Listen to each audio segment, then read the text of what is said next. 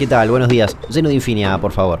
Dale, ya te cargo. ¿Te puedo hacer una pregunta? ¿A cuánto está esquina? Mira, seguís por esta ruta por la que venías, la ruta nacional 12, son unos 80 kilómetros directos.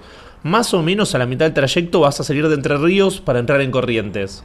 Perfecto, gracias por la info. Te pago con la app. Escanea el código QR y listo. Buen viaje. ¿Hay algo más lindo que salir a la ruta? Manejar durante horas mirando cómo el paisaje se transforma y las voces de la radio se confunden con nuestros pensamientos.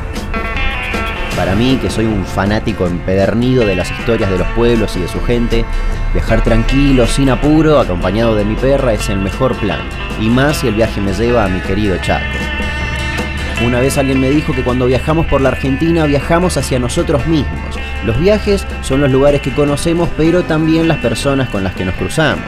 Y tanto en las grandes ciudades como en las rutas más desiertas, donde hay una historia, hay una IPF.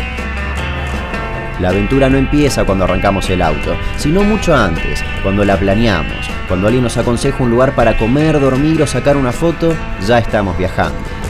Por eso te doy la bienvenida a las audioguías IPF. Mi nombre es Damián Cook, el de mi perra es Minerva, y nosotros también estamos a punto de salir de viaje. Mi destino de hoy es Corrientes.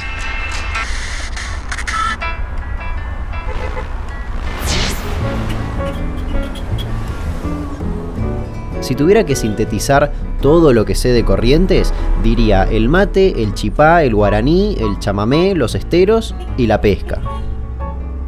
Estoy yendo hacia Corrientes, la provincia que está al medio de las tres que conforman la Mesopotamia, y estoy muy entusiasmado por todo lo que voy a hacer acá.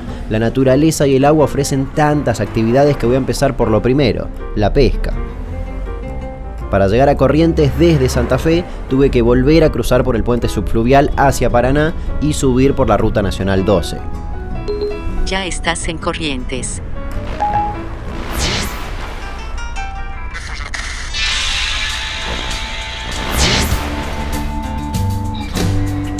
El límite entre las dos provincias, como no podía ser de otra manera, es un cauce de agua, pero esta vez es un arroyo, el Guayquiraró.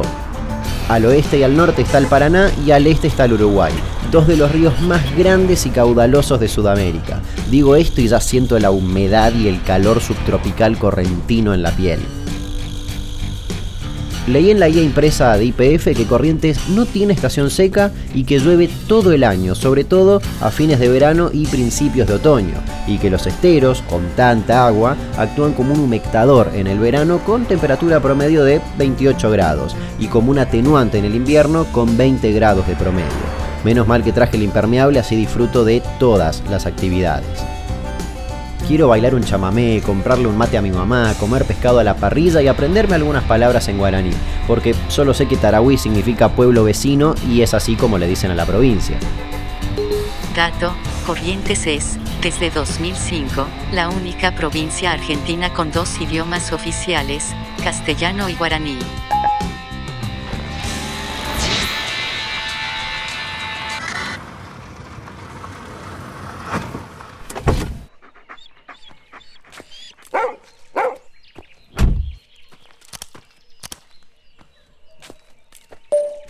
Hola familia, ¿cómo están? Ya llegué a Corrientes, ahora frené para que Minerva haga sus necesidades. Ahí les mando unas fotos. Ya estamos por llegar a Esquina, que es un pueblo pesquero, y me dijeron que en marzo tienen su fiesta nacional del pacú, ese pescado que probé hace poco en unas empanadas y me encantó, ¿se acuerdan? Después de tantos días en el auto, ya estoy para mirar el horizonte desde una embarcación.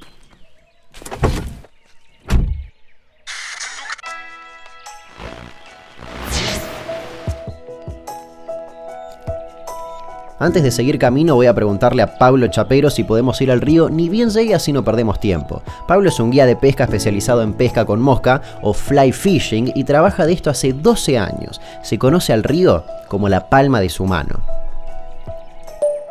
Hola Pablo, ¿cómo estás? Me muero de ganas de salir a pescar y me enteré que en esquina está la mejor pesca. ¿Esto es así?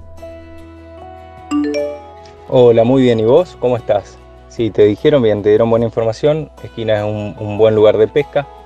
Eh, solo que no es el único. La provincia de Corrientes tiene casi 700 kilómetros de ribera, en el cual la pesca es muy buena en toda su extensión.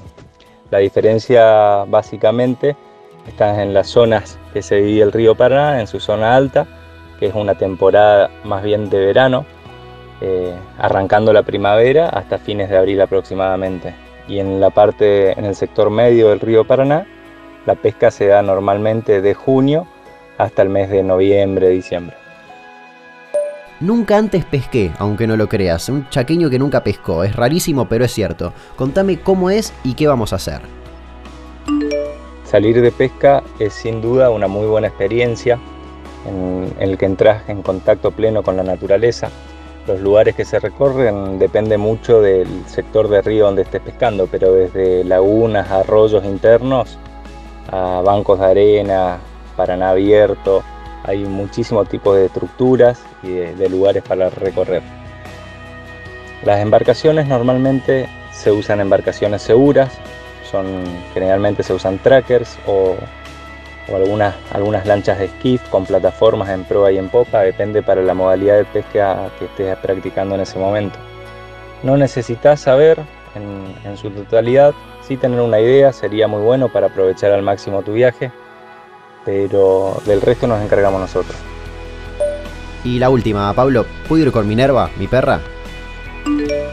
Sin duda podés venir con tu mascota, no hay ningún problema, las lanchas son amplias, son seguras y te garantizo que va a pasar un hermoso día en contacto pleno con la naturaleza. Buenísimo, Pablo, muchísimas gracias. Nos vemos pronto entonces.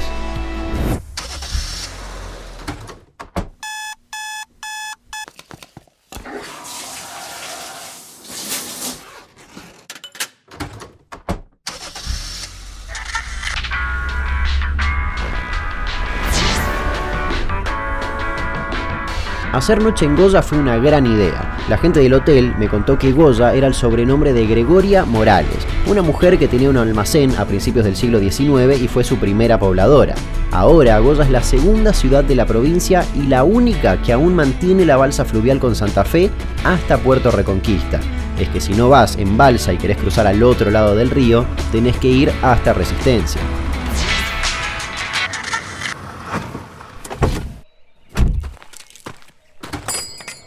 Hola, ¿cómo estás? ¿Me darías media docena de chipá, por favor? Sí, obvio. También tengo chorimbocá. ¿Querés probar? ¿Chipá con chorizo? Claro que sí, dame uno, por favor.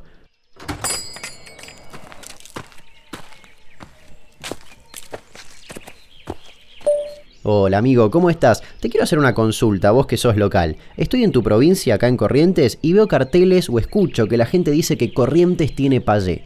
¿Qué significa eso que escucho tanto? Dami, claro, es una creencia guaraní. Viste que en Corrientes somos muy creyentes. El payé es la magia, el brujo, el chamán y el médico. Además, acá decimos que Corrientes tiene payé a la sensación que se queda con vos después de pisar nuestro suelo. Una añoranza por esta tierra que será eterna. Ah, pero claro, es, es lo que ya siento. No me fui y ya quiero volver. Es como un tango, pero guaraní.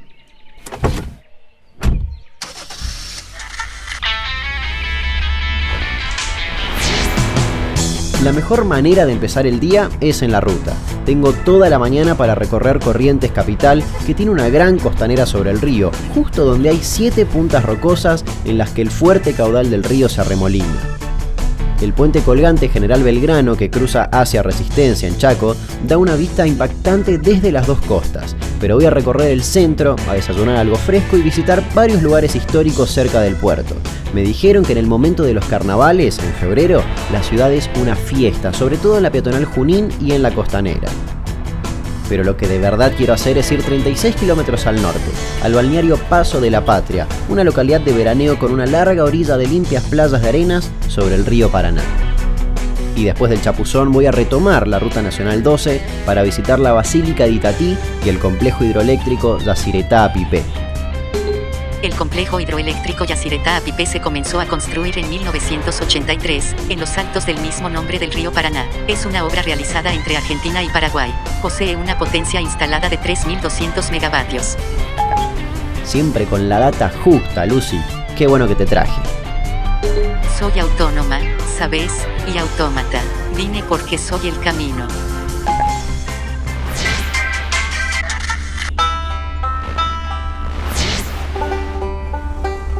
La estrella de la provincia son los esteros de Iberá, que son tan grandes que es difícil abarcarlo todo. Hay portales de ingreso. Los más recomendados son Laguna Iberá, San Nicolás, Carambola y Cambiureta. Es clave llamar a alguien que conozca bien la zona, así me ayuda a planificar mi visita a los esteros.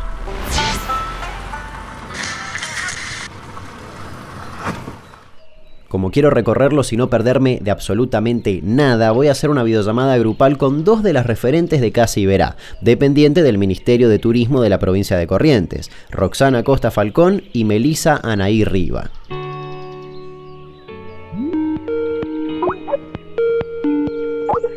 Buenas. Qué lindo saber que te venís a Corrientes sí lo vas a disfrutar un montón. Primero, gracias por recibirme a las dos. Les cuento que vengo hace rato en el auto y que tengo muchas ganas de recorrer los esteros de Liberá, pero no sé con qué me voy a encontrar. ¿Alguna me cuenta? Imagínate que venís a un espacio de naturaleza en su máxima expresión. Si es el corazón de Corrientes en Liberá. Es más de un 10% del espacio total de la provincia. Bueno, Iberá, para el que va por primera vez, te da una sensación de como si estuvieras en un lugar muy lejano. Aparte de esas aguas y los sonidos de las aves que te transmiten esa tranquilidad, vas recorriendo y de repente te van apareciendo animales silvestres que así, tan mansos, uno sabe que no los va a ver en ningún otro lugar. ¿Y qué actividades puedo hacer? Porque quiero hacer de todo, desde algo tranquilo hasta algo mucho más aventurero. Ah, y por cierto, ¿puedo entrar con mi perra, Minerva? Sí, actividades tenés varias para poder realizar.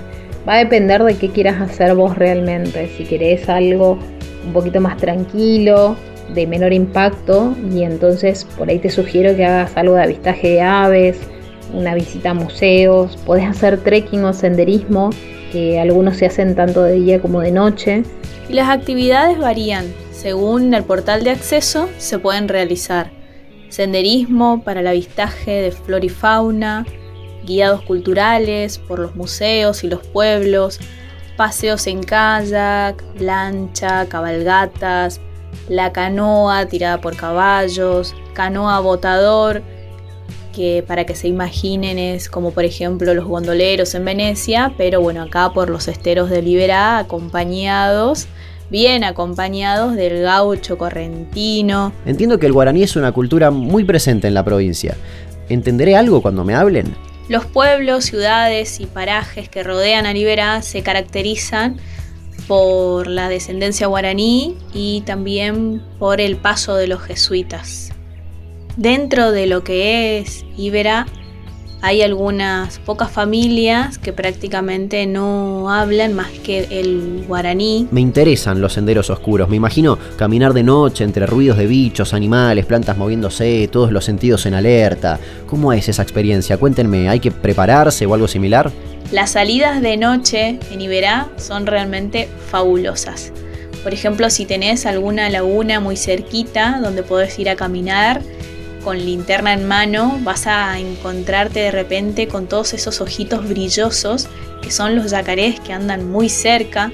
También hay senderos que se pueden hacer acompañados de un guía y te da la posibilidad de escuchar animales que por supuesto de día no aparecen. Te sugiero sí que solo el guía lleve, lleve linterna, porque de lo contrario se va a perder esa magia de la oscuridad y de la noche que, es lo que, lo que realmente atrae, lo que realmente marca en tu, en tu historia un antes y un después. Qué buena excursión, la quiero hacer ahora mismo. Gracias Roxana, gracias Melissa por toda la información que me dieron.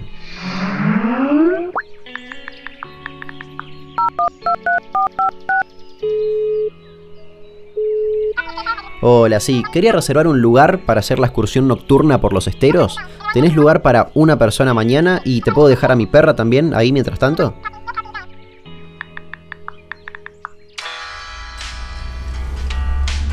Los últimos kilómetros del día siempre son para descansar. Y como las luces de una ciudad que desaparece en el espejo retrovisor, aunque no la veamos, la ruta sigue estando ahí, esperándonos para el próximo viaje. Mi nombre es Damián Cook y nos vemos en el próximo destino, en la próxima IPF.